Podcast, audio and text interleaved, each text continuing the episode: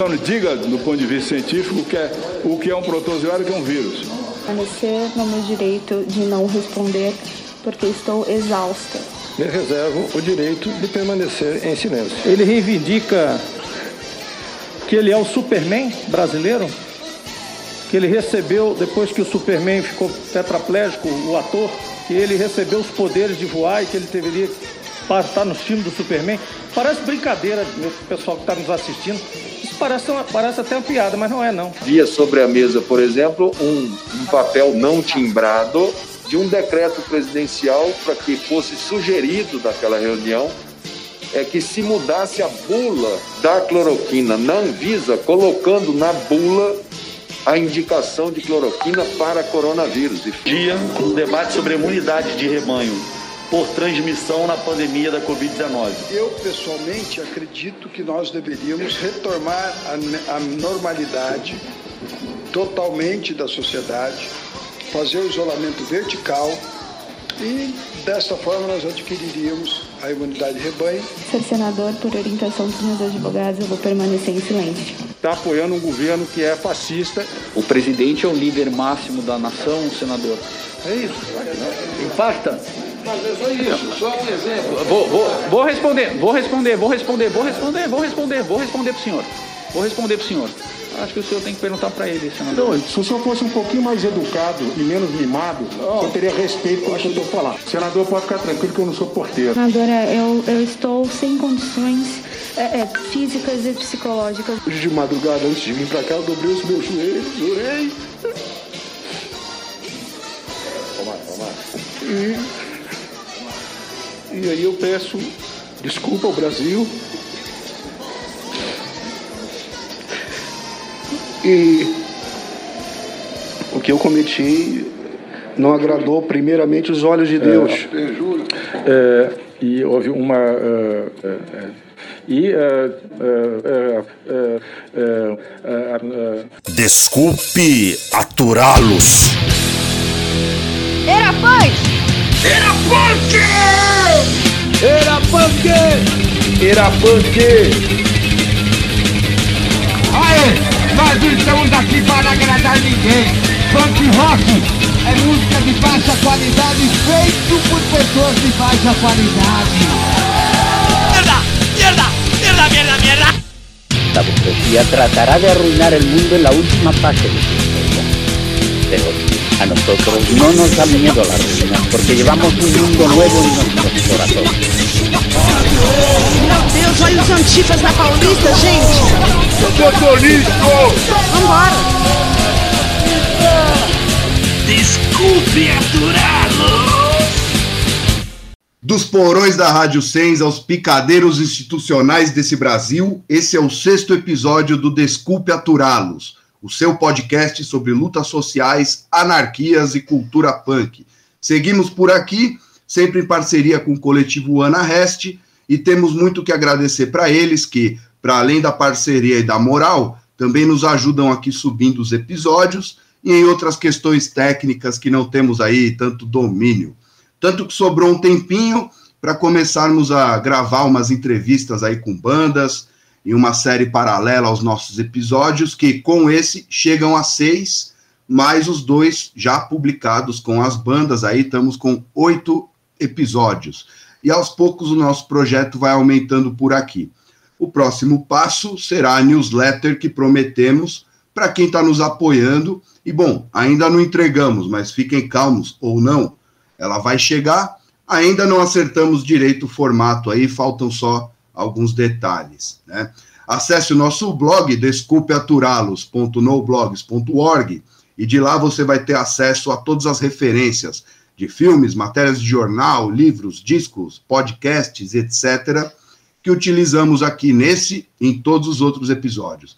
Lá você também vai encontrar os links das nossas páginas nas redes antissociais e nos feeds dos desagregadores de podcast. Estamos no Twitter e no Instagram, né, enquanto rede antissocial, e numa porrada de desagregadores por aí. Procura nós no, no que você usa e segue a gente lá. Segue também partir do nosso blog, as redes do Anarreste e da Rádio Sens. E bom, Antes da gente começar, temos aí uma revelação a fazer. É tudo mentira que nós somos anarquistas, punks, é tudo um grande caô. Na realidade, nós estamos num complô ultra secreto com extraterrestres para dominar o mundo e toda a humanidade. E quem nos fortalecer ali na nossa rede de apoio, no Apoia-se, seja com um corotinho mensal de 5 pila um valor maior, vai ganhar um super cargo na nova ordem mundial que emergirá após o nosso satânico plano se concretizar. Enquanto isso não acontece e os cargos não vêm, queremos agradecer a nossa rede de apoio, especialmente quem nos apoiou financeiramente no último mês. E para não ficar expondo muitas pessoas aqui, vou agradecer só pelo primeiro nome: Pedro, Edson, Adriano, André, Pontes, Felipe, João, Felipe e Carol. Muito obrigado. E muito obrigado também aos outros três apoiadores anônimos. Chega ali no nosso blog para acessar a nossa rede de apoio, né? Para quem puder fortalecer com valor acima de 20 reais. Temos alguns livros para fazer jogo, entre eles o Antifa, modo de usar, organizado aqui pelo Juca, é, lançado pelas editoras Edra e Circuito, Repensar a Anarquia, do Carlos Taibo, lançado pela Monstro dos Mares, e A Gambiarra da Destruição, escrito por Jo e lançado é, na editora Monstro dos Mares também. Entraremos em contato com quem chegar junto. E na direção inversa, para entrar em contato conosco, escreva para desculpeaturalos.riseup.net. Se você tem uma banda e quer tocar no programa, mande um MP3 para esse e-mail com informações sobre a sua banda que a gente vai botar para tocar. Agora vamos ao que interessa. É, como diria é, o finado Douglas, Somos todos escravos de um balde de lixo. CPI, marco temporal e a política de merda. Pois é disso que se trata mais uma semana normal na maravilhosa democracia do Estado brasileiro. E para aquecer os motores, vamos ouvir aí um Armagedon do disco Silêncio Fúnebre, de 1986, que se chama Políticos, Militares, Religiosos, e que já nos antecipa 35 anos antes tudo que vimos na porra da CPI, da Covid, tema do nosso primeiro bloco, e convenhamos, um verdadeiro espetáculo ao vivo e diário que nos contou velhas histórias com novos atores.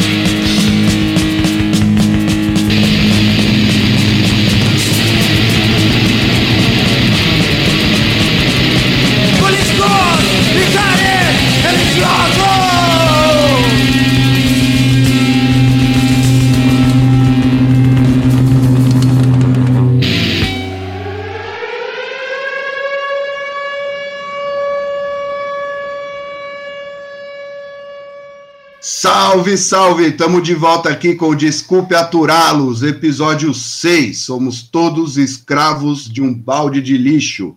Eu sou o Clash, estou aqui com meu camarada Juca, vulgo Acácio Augusto. E aí, Juca, como é que, como é que andam as coisas?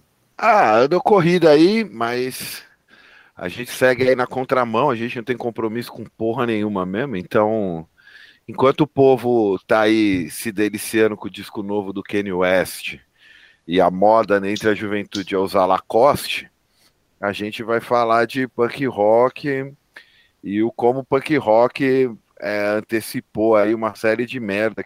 Não é que antecipou, né? É que a merda é a mesma, né? Mudou alguma, algumas moscas aí, mas a merda é a mesma.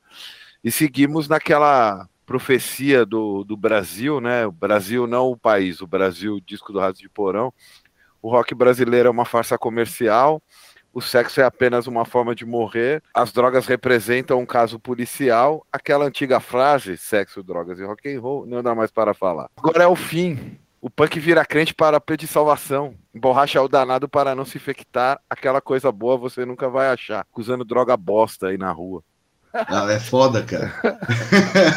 Outro dia ele viu uma matéria que, tipo, aprenderam uma, um, um carregamento de cocaína no Ceará e foram fazer o teste químico, né? A, como que chama? O, o, a perícia, né? Da, da coisa. E não tinha cocaína. Tanta mistura que não tinha, pô, sei lá o que, que tinha no bagulho. Não, isso, isso me lembra um, uma caravana que a gente fez para Assunção, cara, para ver um jogo do Palmeiras. E aí na volta o busão parou ali antes da, antes da fronteira e veio uns doidos vender, né? Aí tinha um doidão lá com a gente, o cara deu 50 pau, assim, num, numa, num brisola ali. E, o, e se e muqueou todo, né? Passou na alfândega, passou a fronteira, o caralho, o cara foi no banheiro, era sal, bicho. Deu 50 conto na fronteira. Eu lembrei de, outro, de uma matéria uma vez na, no, no SBT, que eles ficaram rodando as bocas de São Paulo para testar a pureza. Da... Falei, olha os caras prestando serviço aí para o consumo de, de substância ilícita. Eles ficaram dizendo assim, ó, tal lugar na Zona Sul tem 20% de pureza, tal lugar.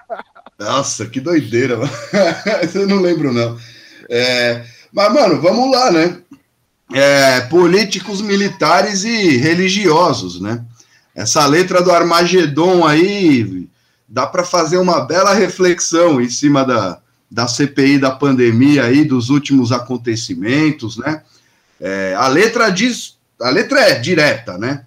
Políticos querem enganar, políticos querem roubar, militares querem mandar, militares querem dominar, religiosos querem alienar, religiosos querem explorar. Né? Essa letra resumiu em 1986 tudo que a gente viu na CPI da pandemia. Né? O que ela não previu é que políticos, militares e religiosos poderiam ser frequentemente a mesma pessoa. Né? E junto com os doutores Mengele desse Brasil varonil, defenderam aberta e impunemente ideias de eugenia como a imunidade de rebanho, causando a morte de mais de meio milhão de pessoas, por enquanto. Né?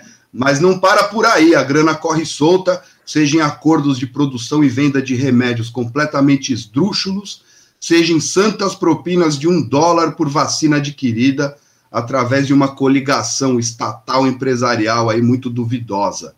Né? Isso me lembra também a letra de A Grande Enganada do Gatilhaço, né? uma banda do País Basco, que nos lembra o óbvio, né? que o Estado é máfia, a máfia é o Estado, a democracia é fátia, a polícia tortura, o trabalho mata e o dinheiro manda. E no meio disso tudo, vemos as pessoas esperançosas com as instituições. Ó, oh, o STF, né, que os bolsonaristas tanto atacam, né?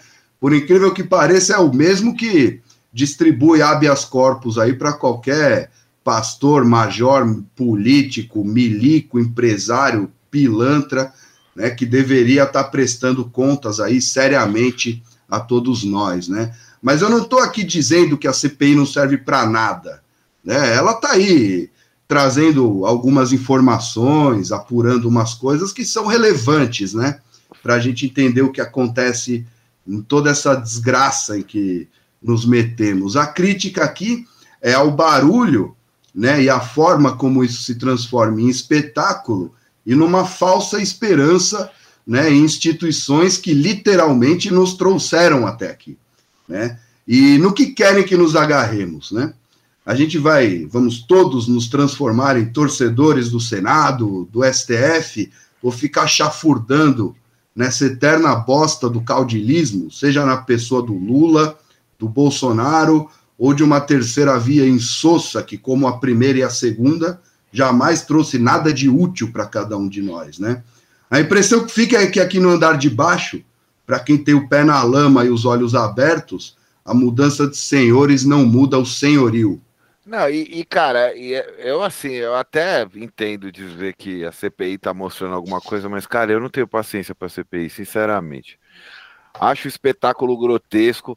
Essa coisa que virou a democracia brasileira, é, porque fica essa discussão, né, de que se o, os militares são mesmo o, o, fiel da balança das instituições, que é, é a tese dos bolsonaristas, enquanto a tese dos moderados, dos ditos democratas, é que o STF está fazendo cumprir a Constituição.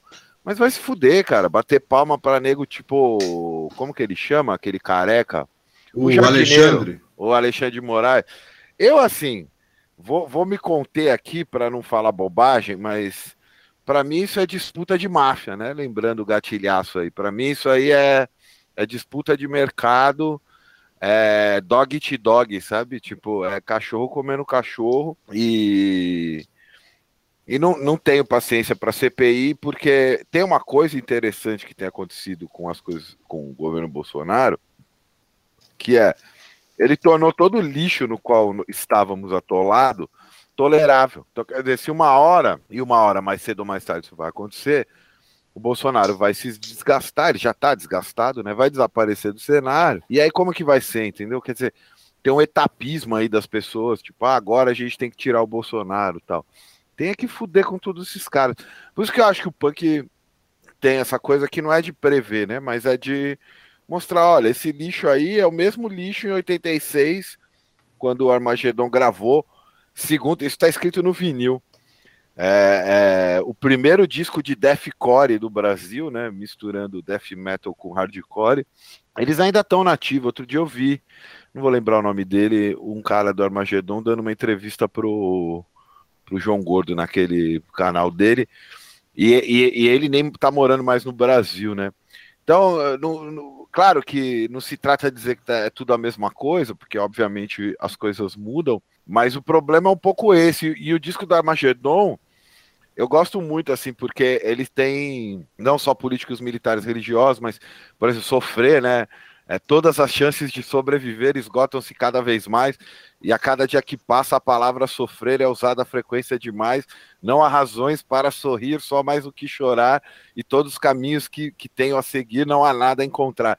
Eu gosto muito dessa, dessa, desse niilismo ativo do punk rock, né? Quer dizer, que, que, que bastante até das músicas mais politizadas de hoje em dia, que ou se agarram na ideia de que ah, você pode ficar rico, você pode sair do crime, o rap tem muito isso, né? O punk não, né, cara? Era assim, tipo, somos todos escravos de um, balde, de um balde de lixo e temos que derrubar a classe dominante. E aí eu lembro, cara, de do, do uma, do, do outro disco que eu gosto muito, que é o Ataque Frontal, que era da. A gravadora era do Redson, né? Era o selo do Redson, do Cólera, que a capa é perfeita. E ainda é, eu acho que o Ataque Frontal deve ser 83, 84, enfim. E a, ou seja, ainda no contexto de Guerra Fria, não tinha caído o muro. E a capa é um desenho que é a cidade de São Paulo e dois mísseis, assim. Um míssel com, com, com o brasão do exército estadunidense e outro míssel com o brasão da, da União Soviética, os dois apontados para a cidade, assim, que, que já era assim, não sei se tão é, é, é, intencionalmente, mas né, hoje em dia se fala em Lula, Bolsonaro e terceira via, né?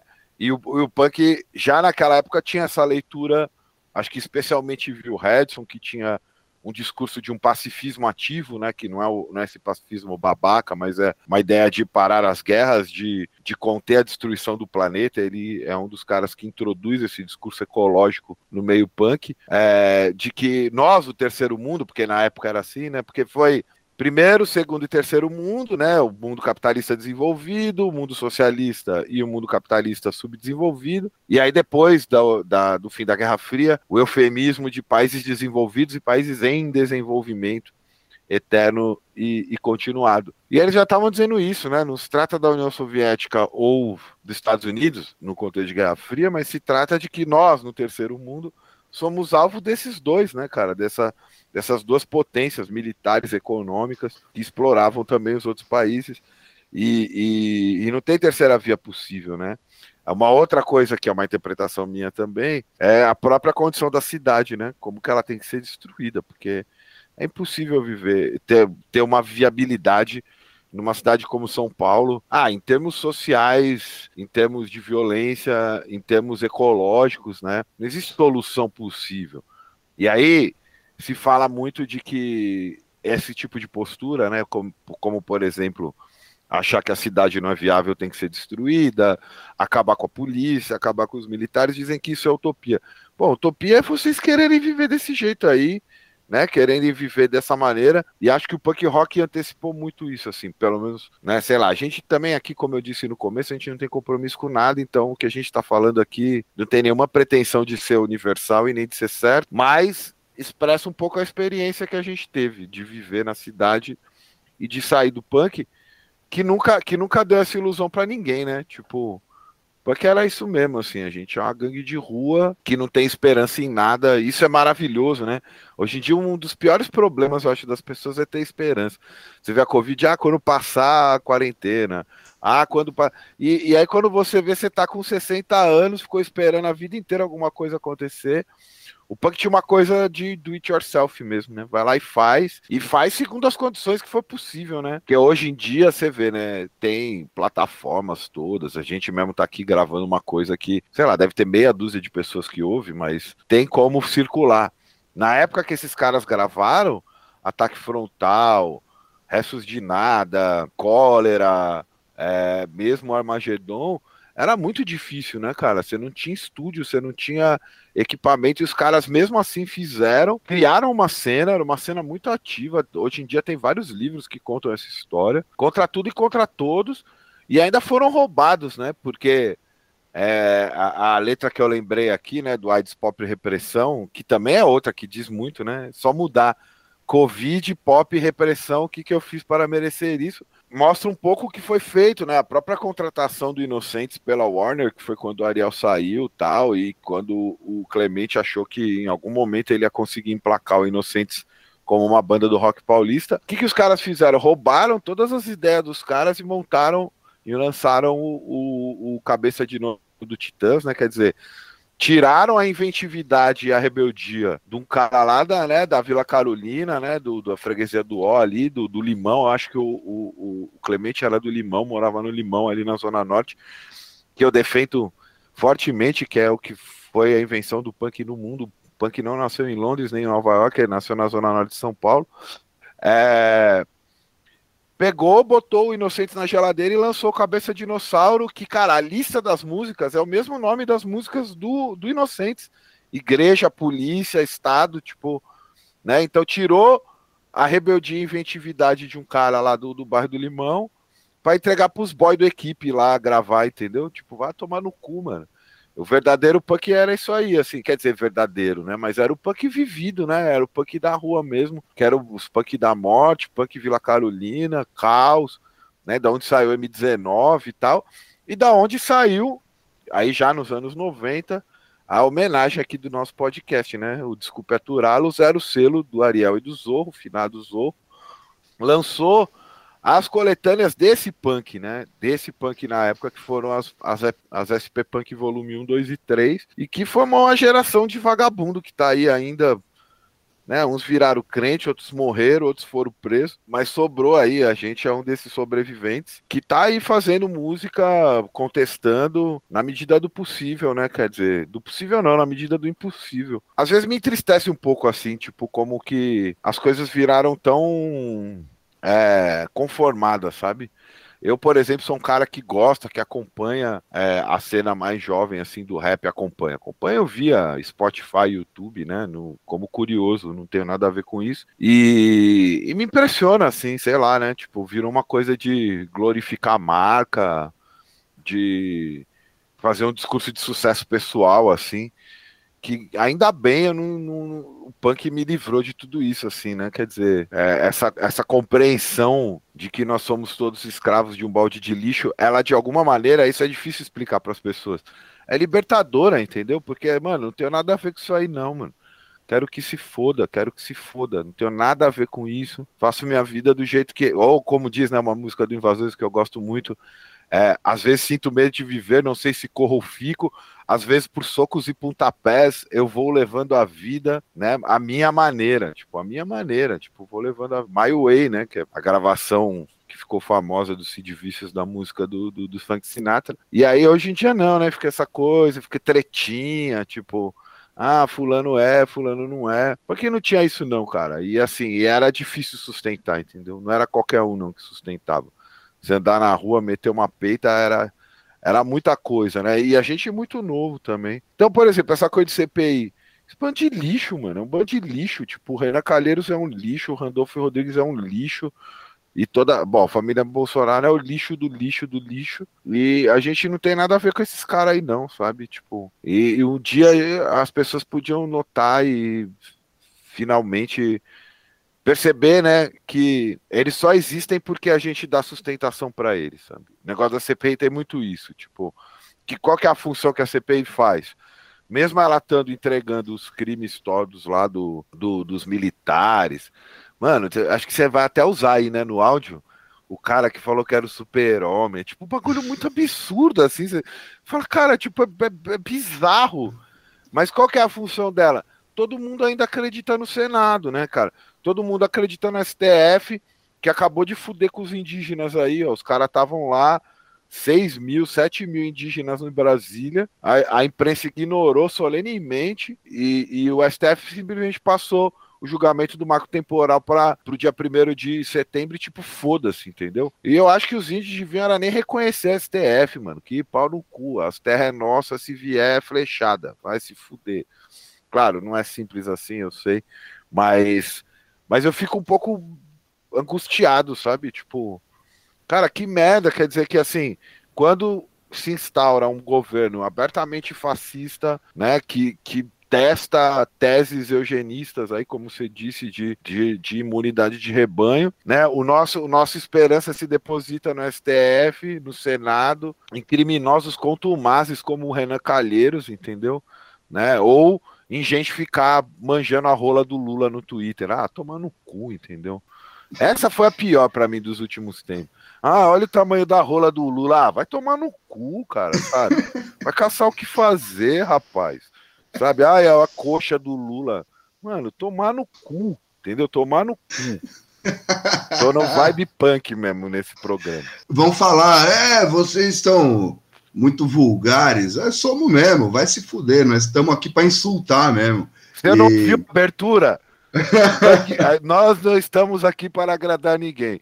Punk rock é música de baixa qualidade, feito por pessoas de baixa qualidade. Nós somos pessoas de baixíssimo padrão. Se você quer essa cultura, vai no, no encontro de conservadores lá do Bolsonaro. Não, isso daí também é um negócio que, como você disse, é libertador. Ainda mais se a gente olhar para o que acontece hoje, que tá todo mundo pedindo aplauso, sacou? É, Por exemplo, você olha, você olha para um, sei lá, pra, pode ser qualquer um ali. Você pode olhar para Bolsonaro, você pode olhar para Lula, você pode olhar para os caras da CPI, para os influencers. Para os influencers, todo mundo quer aplauso, velho. É. Todo mundo quer aplauso, sacou? Vai tomar no cu. Não, e é muito louco isso que você tá falando, porque assim, é outra coisa do punk que eu acho bem da hora, assim. Tipo, tinha uma coisa, né? Tem, tem toda a, a, a concepção lá do teatro do Antônio Arthur, que é, é, engraçado, o Arthur é um cara que eu conheci com o Ariel, mano. O Ariel que me apresentou, doideira, assim, né? Rompeu com surrealistas, rompeu com todo mundo. E um show punk tem muito do, da concepção de teatro artoniano, que é ele ataca a plateia. Então, tipo, você ia num show, os caras cuspia cerveja em você. De repente, o, o vocalista começava a sair na mão com alguém na plateia. Tinha uma coisa visceral, agressiva no punk que hoje em dia, no mundo das redes sociais, tudo. Quer dizer, você tem uma agressividade bundona, que é gente que fica tretando pela internet, que eu nunca entendi isso. Toda vez que alguém for querer tretar comigo, tipo, ou eu ignoro, ou o máximo que eu posso fazer, ó, passa o endereço aí que a gente vai resolver. Como não tô disponível a fazer isso, então eu simplesmente ignoro. Então, ou é uma agressividade, tipo, mediada pela internet, tipo, de xingar e de pressupor coisa na vida das pessoas que as pessoas nem sabem, enfim. Ou mesmo, tipo, falando uma coisa que não tem nada a ver com a história que tá acontecendo, né? Ou essa coisa aí, essa ideia de que, sabe, você quer ser amado, quer ser é, é, aplaudido. Não, mano, aqui é, aqui é assim, é sem tiróide e nada mais. É o nosso, é o nosso lema. Como dizer, tem, um, tem uma, eu acho que é espanhol essa, essa, essa, ah, uma espécie de ditado, né? É, que é, hippies são pessoas chatas que querem parecer legais e punk são pessoas que querem parecer chatas, mas são legais. É, isso aí, mano. Então, pô, vamos agora, vamos escutar um som aí. Daí a Boa. gente volta na sequência. Repressão,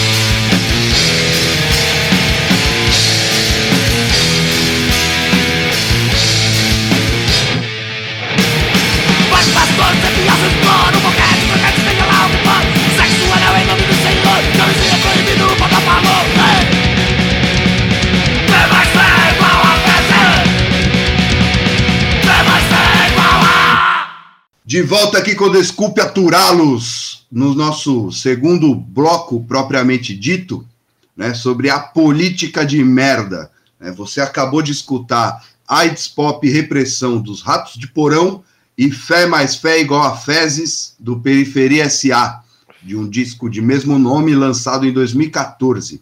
E a gente colocou aqui para tocar para tirar uma onda mesmo com esses crente coach aí, que já fazem parte da política de merda que é o que, mais acompanhamos. tem. E, é, e é, é, uma- é um, é um pool muito interessante, assim, que ele é crente, coach e investidor ao mesmo tempo. Então é uma amálgama assim de conservadorismo, é, é, é, como que chama? Elogio da família, então ele tem sua, sua esposa, né?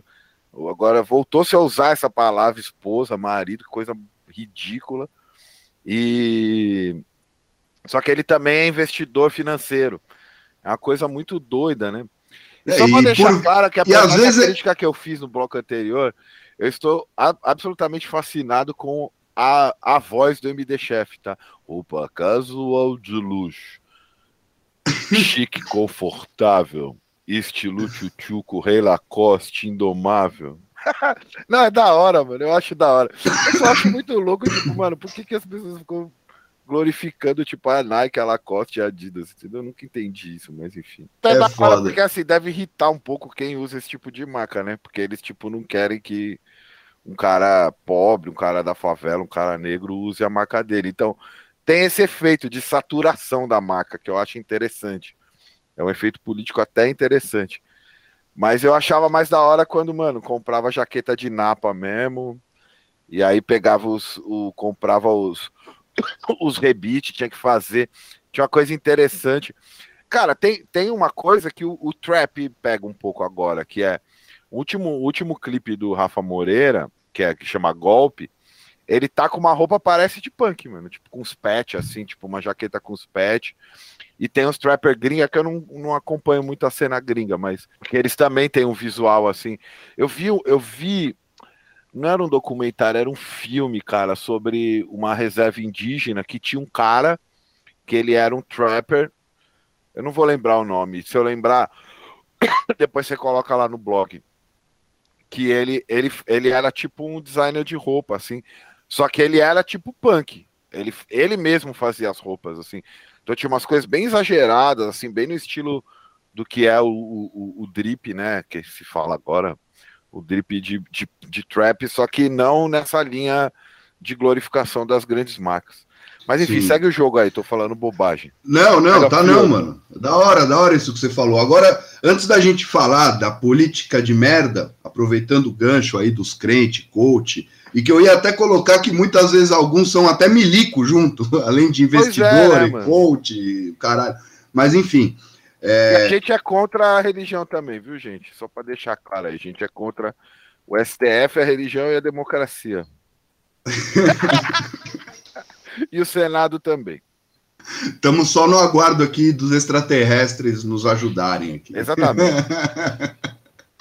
Então, é, que não, quero deixar aqui uma indicação de leitura. Não vou fazer nenhuma citação, eu não tenho essa habilidade sobrenatural que os professores têm de saber as citações do começo ao fim, mas é, Deus e o Estado, né, do Bakunin é, claro. é, uma, é uma leitura obrigatória para ter uma dimensão filosófica, conceitual aí de tudo isso que a gente está falando, né? E bom, mas o que, que é essa política de merda? Né? Vamos aos fatos, né? Alguns deles, né? Porque se a gente fosse falar todos aqui, o programa ia ter umas 10 horas, né?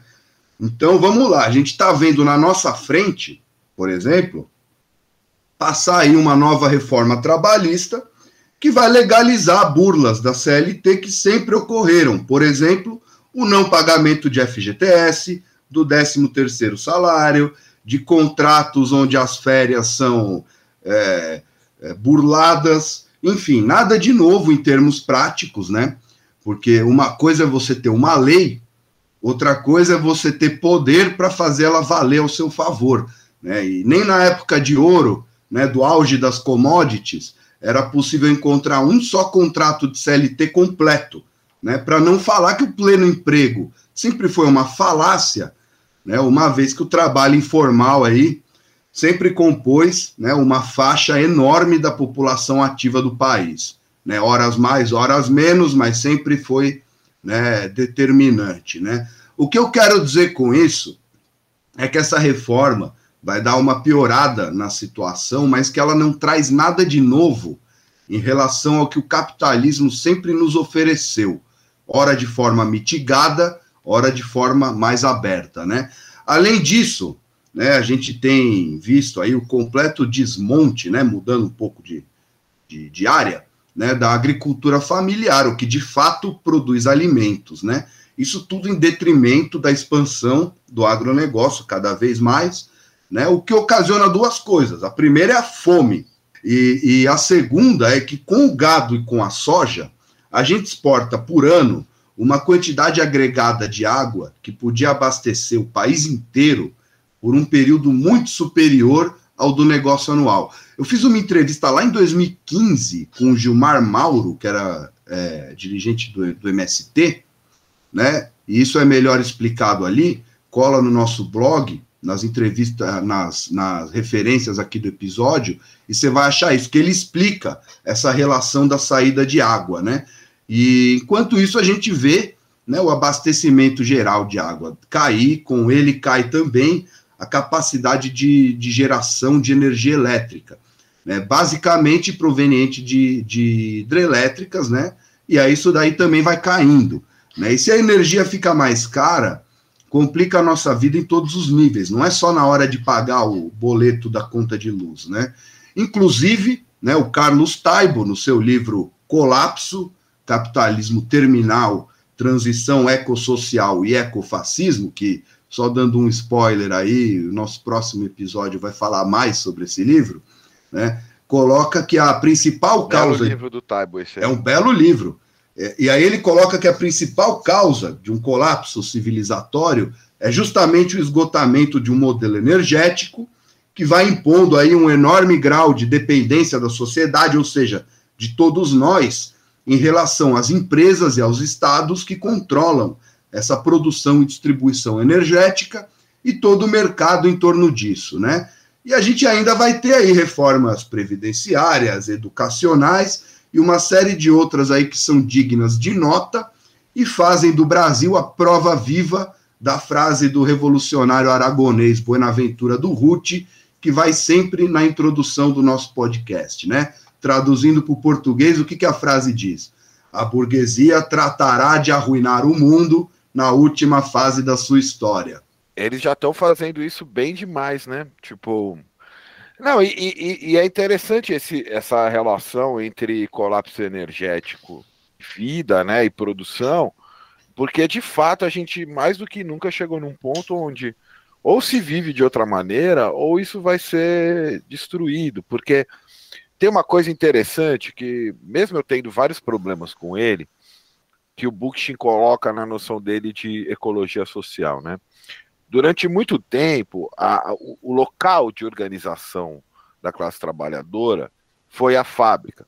Tanto a sua organização para exploração, por parte do capital, quanto a sua organização para resistir.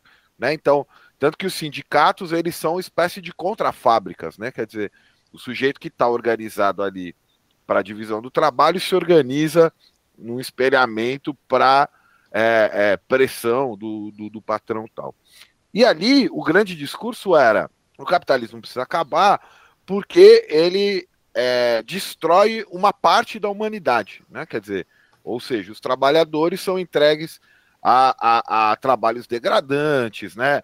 E aqui a gente está falando, e não faz muito tempo na história, a gente está falando de coisa de 50, 100 anos atrás, né? E que ainda existe hoje em menor escala, pelo que se sabe, mas que era assim, era um, um capitalismo que começou botando criança de 10 anos para trabalhar 12 horas por dia.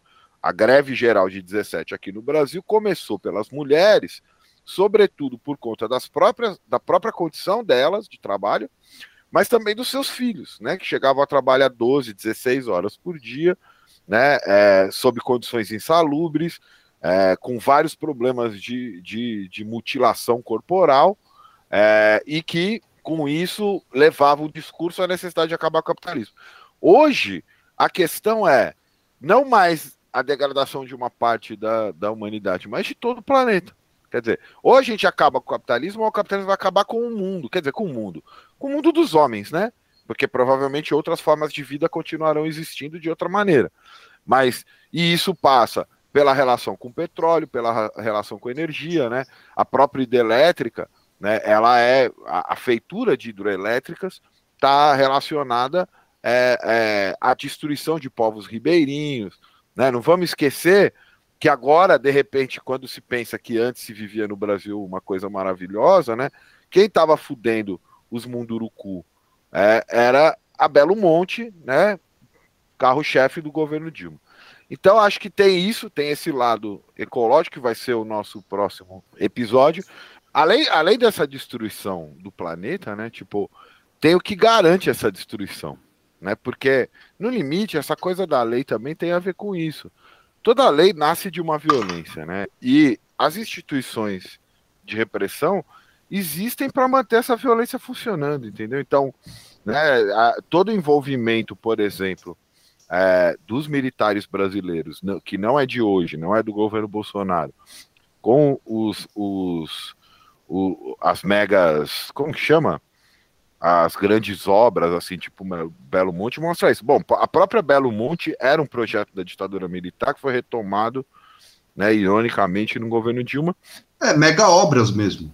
Mega obras, né? é, mega empreendimentos, enfim. Mega empreendimento. Que teve, né? que teve aqui, que aconteceu no boom das commodities e no paralelo aí com o Brasil liderando missão de paz no Haiti pela ONU, né, com todas as, as reformas das, das, das polícias, né, em todos os estados, especialmente em São Paulo.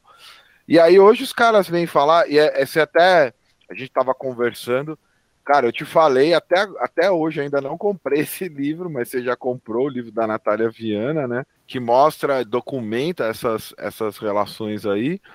E hoje, né, tipo, se fala, ah, então os polícia lá no 7 de setembro tal.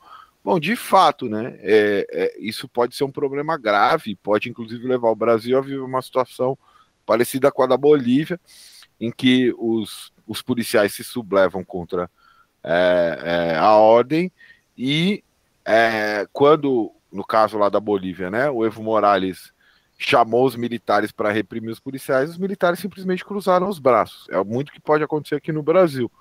Mas, cara, isso não foi construído hoje, né? É, são anos e anos aí de Conte Lopes, Afanásio Jazade, é, Tuma, família Tuma. Pouca, é, não sei se todo mundo lembra, assim, mas a família Tuma era tipo os Bolsonaro de São Paulo, assim. Tudo os É. filhos do Tuma, tudo era tudo político, metido com, com, com time de futebol também, a porra toda, né? É, Vadielu, né? Que era lá do Corinthians, enfim.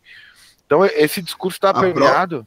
A própria Gaviões é, surgiu para bater no, no Vadielu. Exatamente, então. Quando, né, mas é aquela nossa, aquela sua frase lá, né? Se, se os gambás são democracia, o Palmeiras é anarquia, né? Isso tem que ficar claro sempre. Não, mas eu acho que, clubismo. eu acho que. Não, aqui isso é um, é um programa absolutamente clubista. É, foda-se. Eu sou palmeirense, Clash também. Se não gostou, ouve outra coisa. Pau no seu cu. É... não gostou, vai procurar o programa, vai ouvir o Mandes lá aí no- nos podcasts dele, que o Mandes é corintiano. É, o Mandes é da hora, apesar de ser Não. corintiano. Apesar de ser corintiano. Exatamente. de- de- Detalhe é esse, apesar de ser corintiano. Se bem que ele tem umas coisas bem de corintiano mesmo, né? Que é, que é a parte que a gente não gosta dele. É, Não, mas eu penso assim que hoje em dia cada vez mais há uma confluência, assim, né?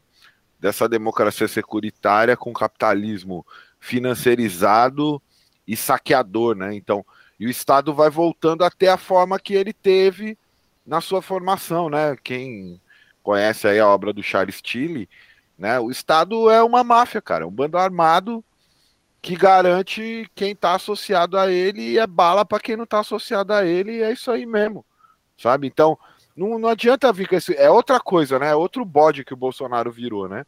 Parece que quando o Bolsonaro sumir, né, as polícias vão ter, vão estar disciplinadas, os militares vão parar de, de intervir na política, e tá mais do que na hora da gente entender que o Bolsonaro é mais efeito, né, do que causa disso. Entendeu? Então, quer dizer, ele é o resultado dessa história.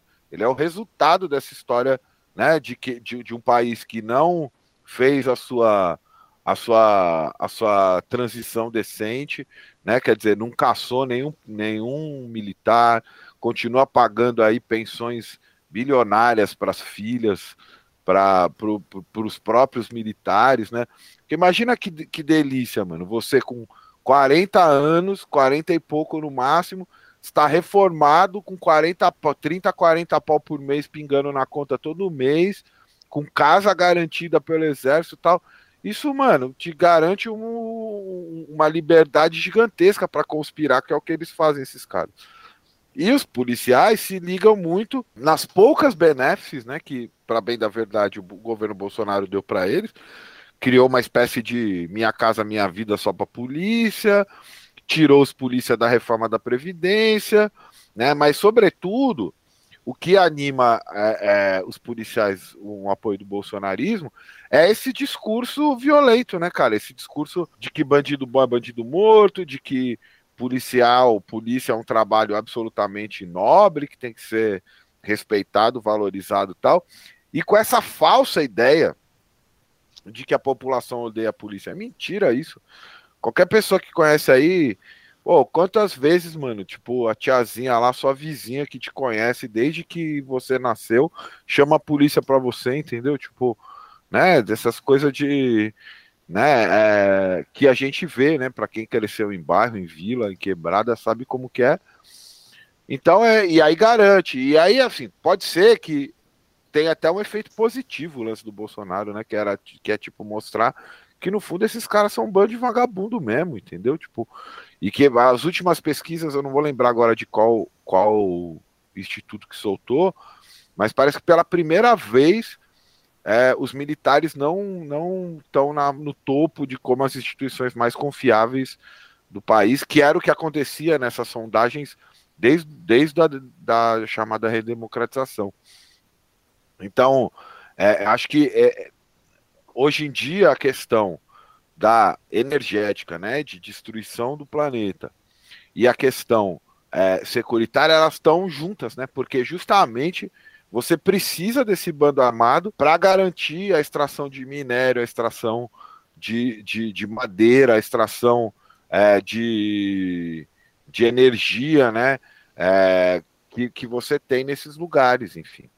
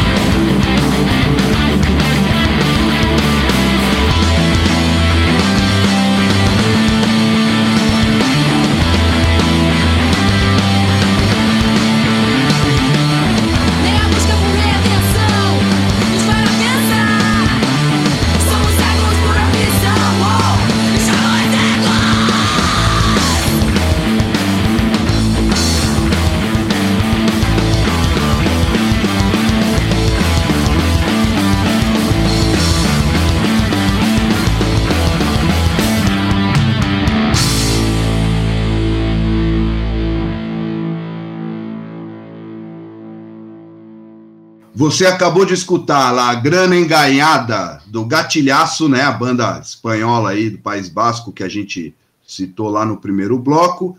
E na sequência você ouviu Cego Comodismo, da banda Noskill, de João Pessoa da Paraíba, e uma banda muito foda que a gente recomenda demais. Né? O nome do play é Reconstruir, né? uma demo da banda de 2009.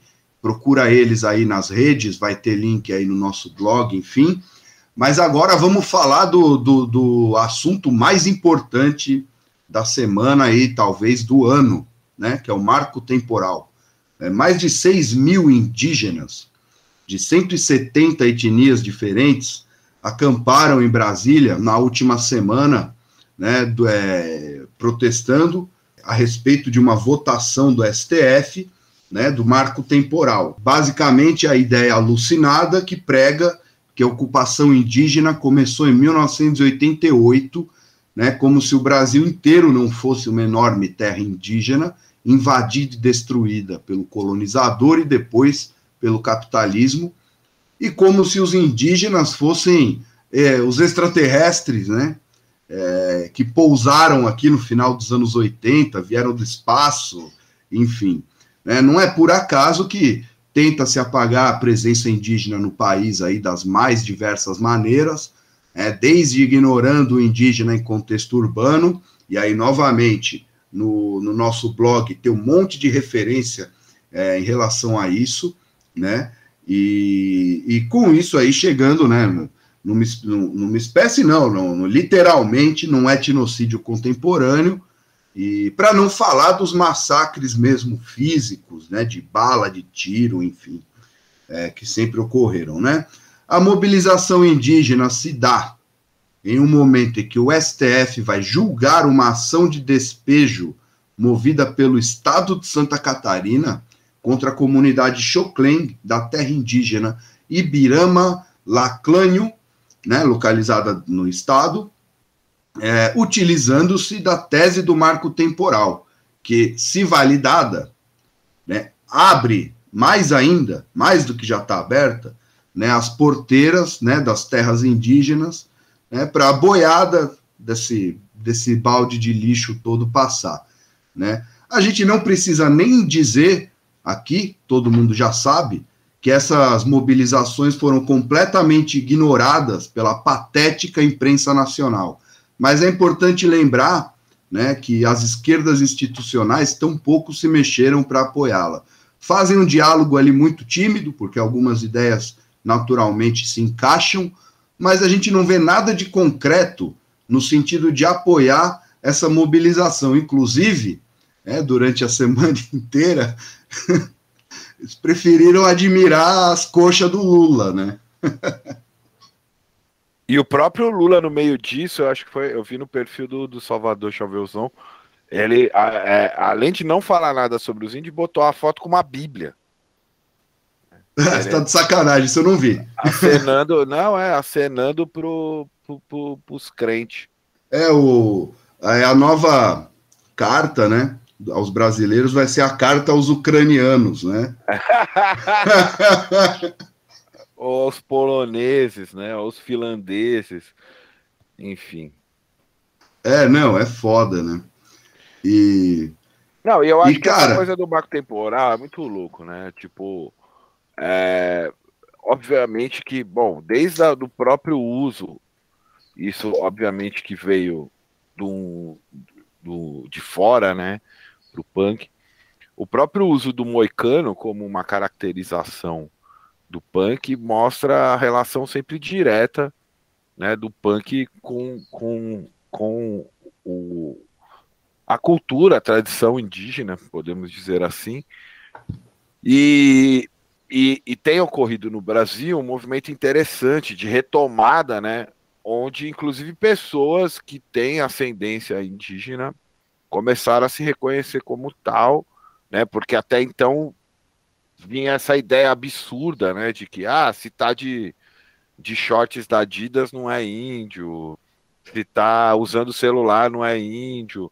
De fato, você teve é, processos de assimilações bem brutais, né? Acho que nos Estados Unidos, principalmente ali no Oeste, como resultante da guerra contra o México, da expansão para o oeste, né, que inclusive habitou o, o imaginário né, de várias gerações aí pelos desenhos, né, a ideia de que o índio era o, não só nos desenhos animados, mas também na, no, no cinema, né, do É, homem bang branco, bang da vida. é, do homem branco contra cruéis índios assassinos, tal. Só que ele tava com uma pistola, com, com, com, com uma carabina e os indígenas com o que tinham, né, o tacape, a, a, a coisa, mas depois incorporando também, né, indígenas nos cassinos de Las Vegas, essas coisas todas.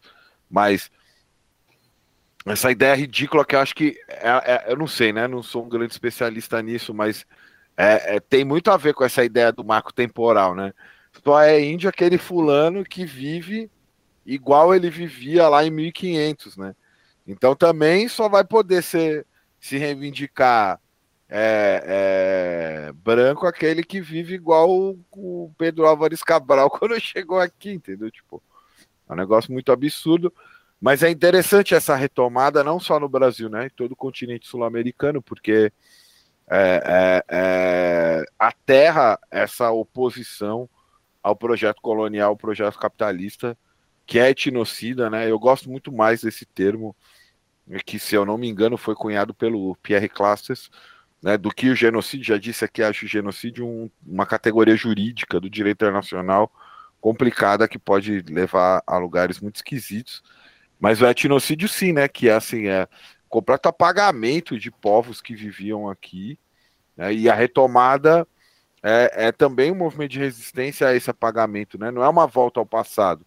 É, é o reconhecimento de que isso não foi apagado e está aí, co- como você disse, indígenas em contexto urbano. Né? São Paulo, cara, que é a maior cidade da América do Sul, tem pelo menos duas aldeias, né, cara? O pessoal lá no Jaraguá e o pessoal lá em Palheireiros, né, com, com, com tribos Guarani e tal. E isso, no momento como a gente está hoje, de né, repressão e violência organizada, que é coisa que não existia em sociedades indígenas, né? Com a degradação é, é, ecológica, que também os indígenas, né, hoje muitos se reivindicam com razão como guardiões da floresta. É, isso se torna urgente, né, e atual demais. Quer dizer, na verdade, é, é o contrário do que uma volta ao passado. É um pouco como tem lá na música O Índio do Caetano, né? É a mais avançada das mais avançadas das tecnologias, porque eles têm a chave porque, inclusive, no mundo que está sendo destruído, no mundo onde é mais fácil imaginar o fim desse mundo do que o fim do capitalismo, eles têm a- a- o conhecimento de populações que já viveram o fim do mundo, né? Porque o fim do mundo chegou para muitas dessas tribos no em 1500, 1600, tal, quando, quando se colonizou o mundo deles, o mundo tal como eles conheciam tinham acabado. Então a gente tem muito que aprender também com, com, com essas populações. Não, total. E você falou aí do Jaraguá, né, cara? É, vou até, isso aí vou, eu vou botar aqui no, no nosso blog também, nas referências. Eu fiz uma entrevista aí esses dias com a Camila. né? Camila, ela é geógrafa. é, é, hoje em dia ela dá aula no, no- na UFMT. Legal. Mas ela, ela foi formada na, na USP e a pesquisa dela foi na terra indígena do Jaraguá, em Que São massa. Paulo. E, cara, é surreal a relação que tem é, o novo ministro da, do Meio Ambiente, que entrou no lugar do Ricardo Salles, com a grilagem dessa terra. Total, né? Cara, é, é uma, mas é uma relação direta, assim. É, é da família dele, né? É um pedaço ali, né? E aí, o, e aí o, o- os indígenas ali, eles têm três frentes de batalha. Uma contra a tenda, que é uma, Que é uma mega corporação. né? Outra contra famílias tradicionais, como os Pereira Leite, né, do, do novo ministro. E outra contra o próprio estado de São Paulo Uhum. que foi o primeiro a, a- a- a- a dar um precedente ali para tirar é, os indígenas dali. É muito louco, né? É, é, o que os cara, o que os cara passam tal e E, cara, e, é- e durante essa semana, né, dessa mobilização, né, circulou nas redes a imagem de um indígena em Brasília com a camisa do Ratos, né? Pô, Isso isso é da- rodou- foi muito da hora, essa imagem muito boa. Não, e, não, Muito. e ma- mais do que uma camisa do Ratos, era uma camisa do crucificado pelo sistema, né? Que eu acho mais significativa ainda. Não, total. E, cara, é, é muito louco assim como algumas pessoas ficaram espantadas, sabe? Tipo, nossa, os índios ouvem ratos de porão. Mas, cara, é, punks indígenas, como a gente já começou a falar aqui um pouco, são amigos de longa data, né? Inclusive, muitos punks são indígenas e vice-versa, né? E eu não sei você, cara, mas a primeira vez, por exemplo, que eu escutei falar em em indígena em contexto urbano, porque né, o que a gente aprende desde criança é isso que você falou, que só é indígena o cara que, entendeu?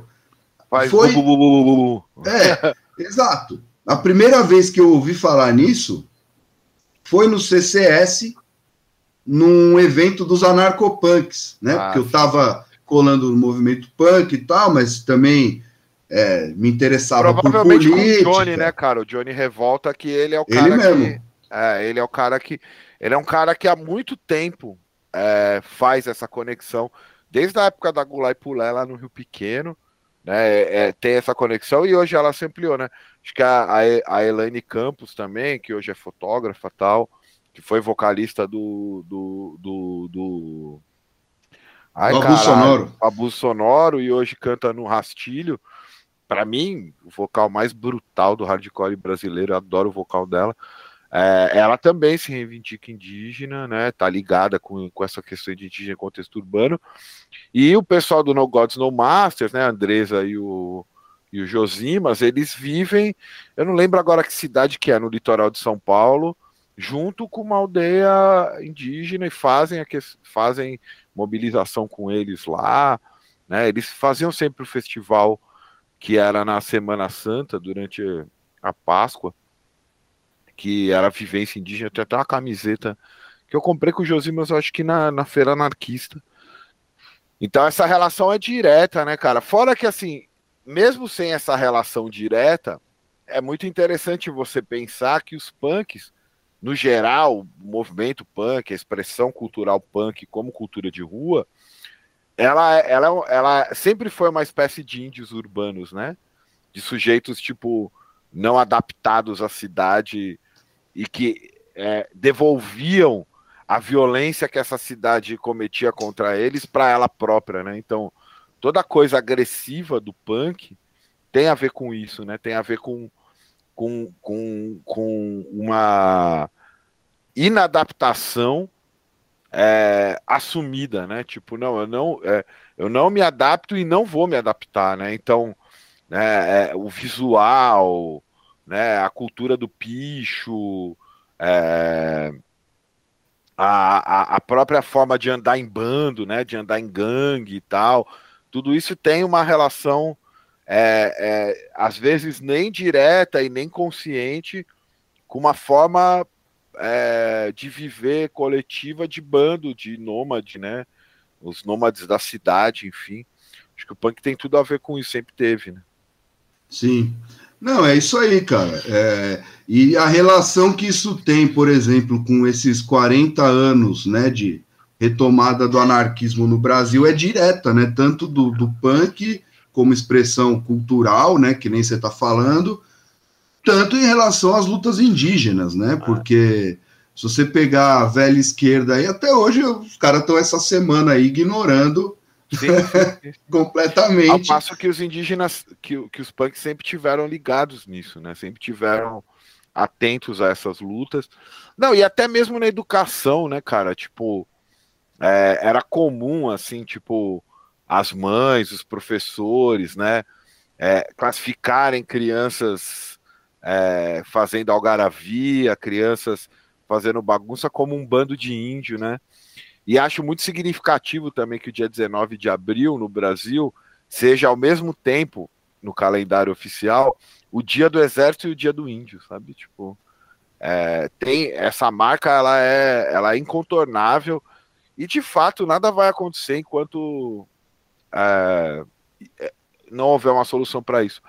E a própria mobilização do marco temporal, eu acho que assim, é uma mobilização necessária, urgente, é, de contenção, mas não é de avanço, né? Porque ainda coloca o, o indígena nessa condição de um sujeito a receber políticas públicas do Estado, sabe?